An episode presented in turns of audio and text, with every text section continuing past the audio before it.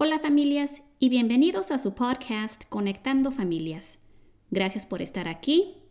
Este segmento, este segmento es muy difícil y ni cómo empezar. Hoy, 13 de marzo, marca un año que cerramos las escuelas por causa de COVID. Hoy reflexionaremos en este aniversario.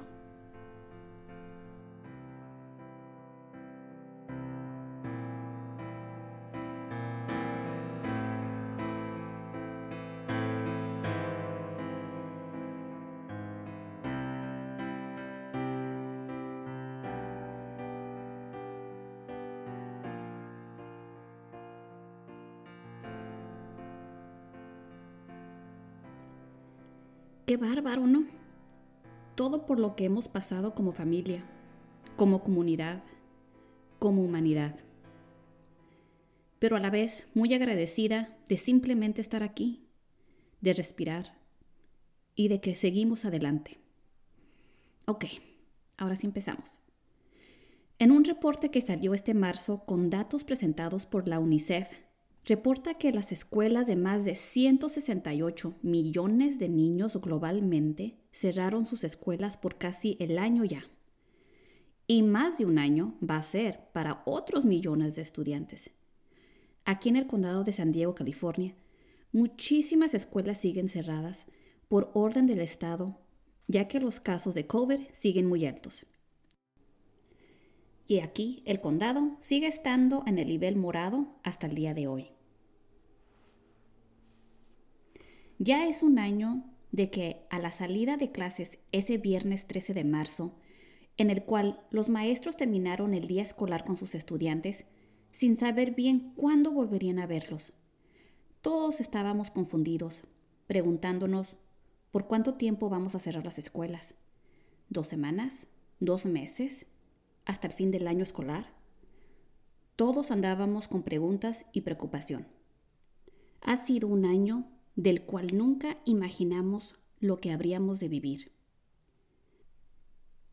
Ha sido un año tan difícil para todos, un año de pesadilla, de dolor, caos y de cansancio profesionalmente y personalmente.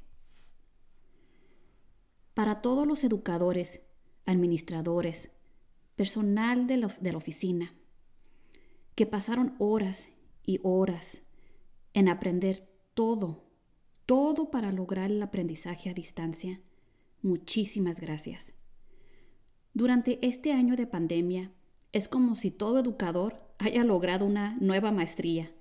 ¿Qué maestría? Más bien lo vamos a decir como un doctorado, por las horas y horas que se dedicaron en aprender las plataformas digitales, las desveladas para crear lecciones digitales, el tiempo y dedicación en aprender las diferentes formas de comunicación para conectarse con sus familias, en cómo evaluar a los estudiantes, algo muy difícil para nuestros maestros, porque sabemos que se necesitan varios factores para evaluar a un estudiante. Se necesitan observaciones, notas a través de los días, diferentes tipos de evaluaciones, sumativas formales y evaluaciones formativas informales. Y pues a distancia no tenemos toda la evidencia formal para determinar bien el nivel académico del estudiante. Pero ahorita se hace lo mejor que se pueda. Y ni se diga lo mucho que extrañamos la interacción con nuestros estudiantes, con, los, con las familias, con nuestros compañeros de trabajo, la dinámica de una escuela los eventos divertidos de las PTAs, los carnavales, los bailes, las excursiones, todo lo que ofrece un sitio escolar. Es que sí, ha sido mucho, muchísimo para nuestros educadores. Fue todo un 360, un cambio total. ¿Y qué tal nuestras familias? Que a pesar de todo este cambio al aprendizaje a distancia, han sido flexibles, pacientes, solidarias y resilientes. Si tenemos a estudiantes aquí presentes, chiquitos o más mayorcitos, que nos están escuchando ahorita, gracias corazón. Gracias por presentarte y de echarle ganas todos los días en tus clases. Gracias porque sin tu asistencia sería terrible para los maestros. Gracias por esforzarte a completar tus trabajos y participar en tus clases virtuales. Gracias por haber ayudado a tus padres, por enseñarles a usar diferentes plataformas digitales. Gracias por ser pacientes con tus maestros o tus maestras también. Porque como ya sabes, ellos también iban aprendiendo a través de los días. Y a veces la tecnología o la señal no era nuestro mejor amigo ese día y no podíamos conectarnos. Gracias por ser pacientes con tus padres también, porque ellos también tuvieron que hacer un 360. Gracias por entender que toda esta situación no fue ni es culpa de nadie, ni de los maestros, ni de tus padres, ni de tus hermanitos. Y entendemos lo difícil que este año ha sido para ti también. No estar con tus amigos, convivir y platicar con ellos como antes. Lo entendemos y esperamos que pronto regresemos. Porque no vamos a estar en esta situación siempre. Es temporal. Así que falta poquito. Ánimo corazón. Tu bienestar y educación es lo más importante para nosotros como maestros y padres.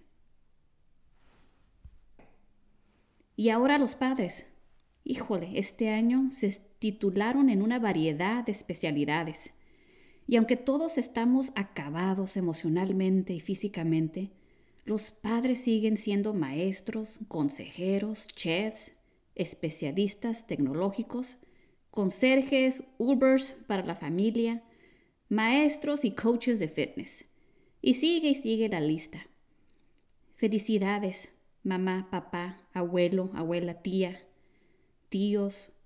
por guiar, apoyar, perseverar con y por su familia. Y a pesar de todo lo negativo, el estrés y angustia, pienso que este año realmente hemos conectado con nuestra propia familia y con otras familias a un nivel inesperado, apoyándonos unos a los otros emocionalmente, con amor y empatía, pidiéndole al cielo por las familias que pasaron por grandes desafíos y pérdidas de seres queridos. La pandemia se ha llevado a 2.64 millones de personas en el mundo. Y estos son los que se han reportado. Lo más seguro es de que este número sea más grande en realidad. En estos datos se encuentran a dos de mis tíos. Tío Mundo, tía Soco. Todavía no lo creo. Sorry. Ha sido muy difícil aceptar su partida. Y sé que va a ser mucho más difícil no poder abrazarlos cuando tengamos nuestra próxima reunión familiar. Los amo y les mando un besote hasta el cielo.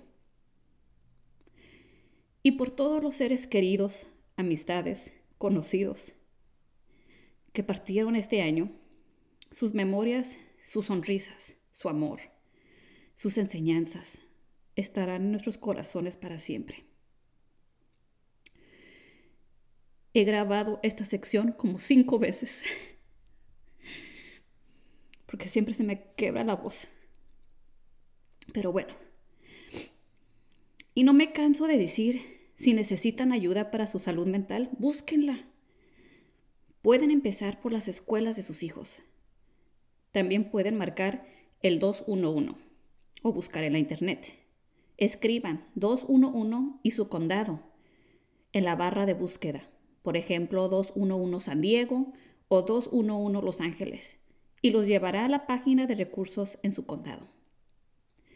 Este año ha sido un túnel muy oscuro. Y en esta semana, apenas esta semana, siento que estoy viendo una luz pequeñita que se está apareciendo al final del túnel.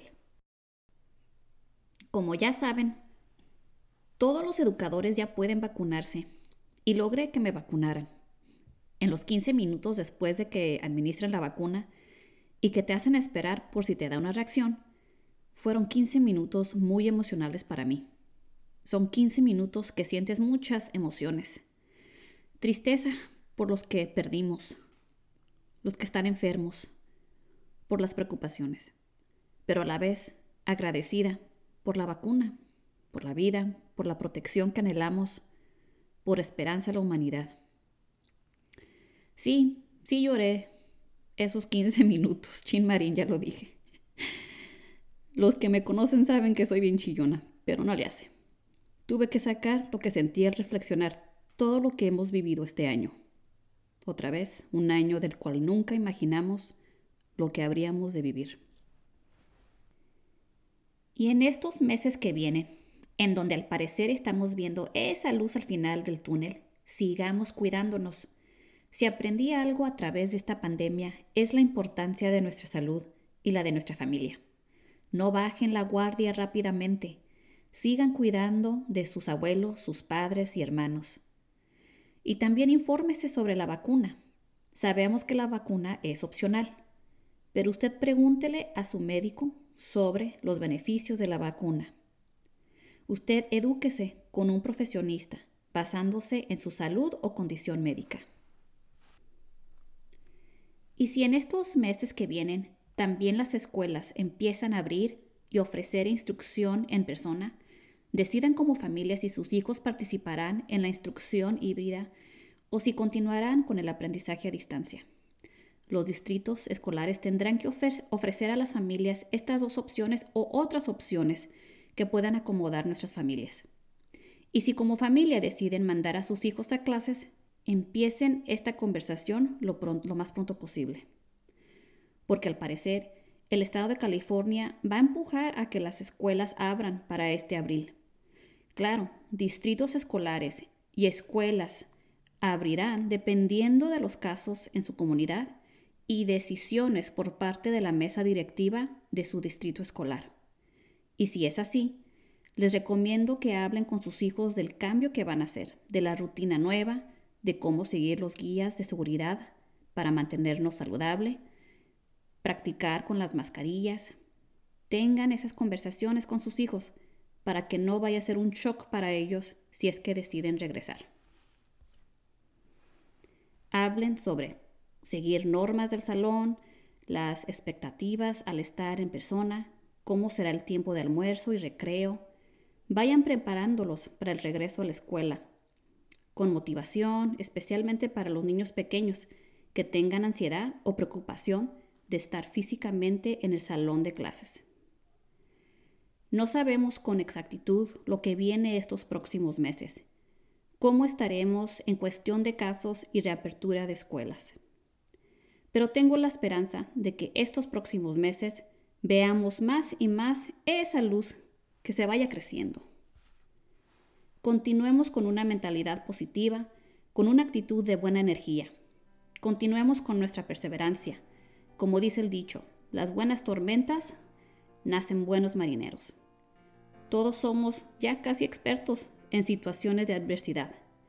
Todos hemos aprendido y aprendido mucho este año. De todo corazón, espero que se encuentren sanitos y les mando un abrazo fuerte, fuerte de oso para todos. Para más temas por nuestro podcast, estamos en Apple Podcasts, Amazon Music, Spotify y Stitcher bajo Conectando Familias con Angélica Benítez. Si se quiere contactar por correo electrónico, estamos bajo conectandofamilias2020 gmail.com. Los espero para el siguiente segmento. Bonito día. Bye.